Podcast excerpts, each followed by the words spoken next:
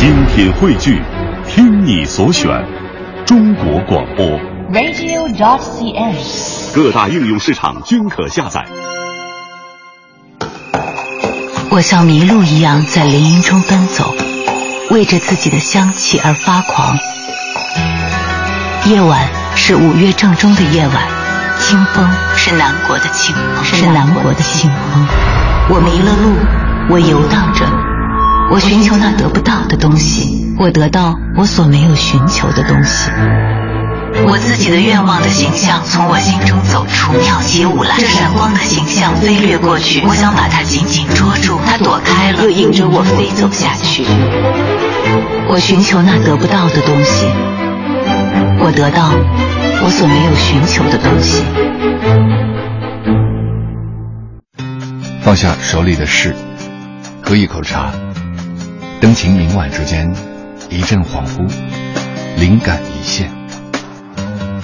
莫小姐的麦克风。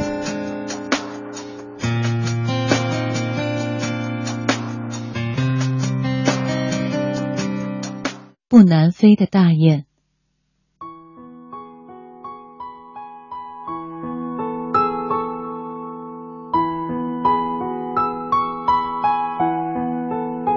在加拿大温哥华，朋友带我到海边的公园看大雁。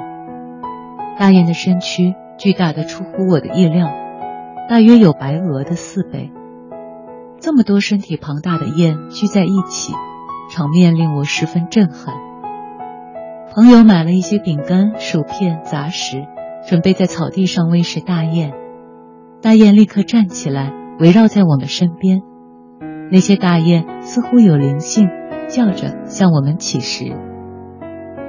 朋友一面把饼干丢到空中，一面说：“从前到夏天快结束的时候，大雁就准备南飞了。它们会在南方避寒，一直到隔年的春天才会飞回来。不过，这里的大雁早就不南飞了。为什么大雁不在南飞呢？朋友告诉我，不知道从什么时候开始，人们在这海边喂食大雁。起先只有两三只，到现在有数百只大雁，数目还在增加当中。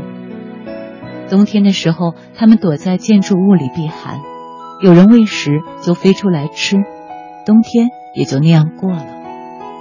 朋友感叹说：“总有一天，全温哥华的大雁都不会再南飞了，候鸟变成了留鸟。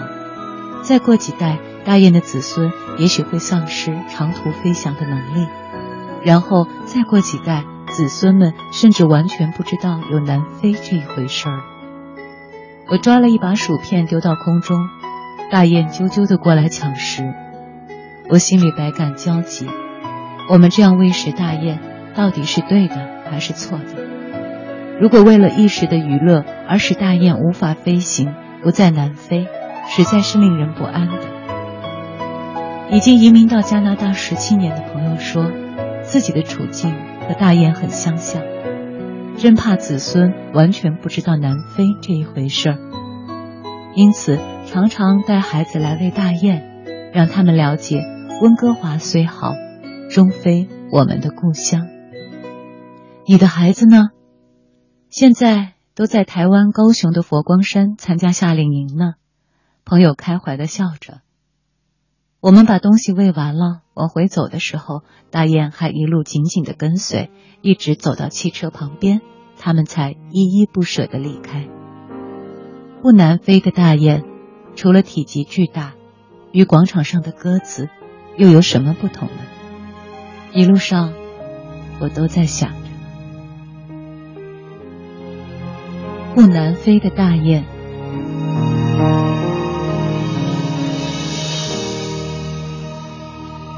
每个人都想快乐，有多少人可以拥有？人海中，你遇过谁？那个人，你一定没有忘记。有人说，要爱自己，往事不值得再回味，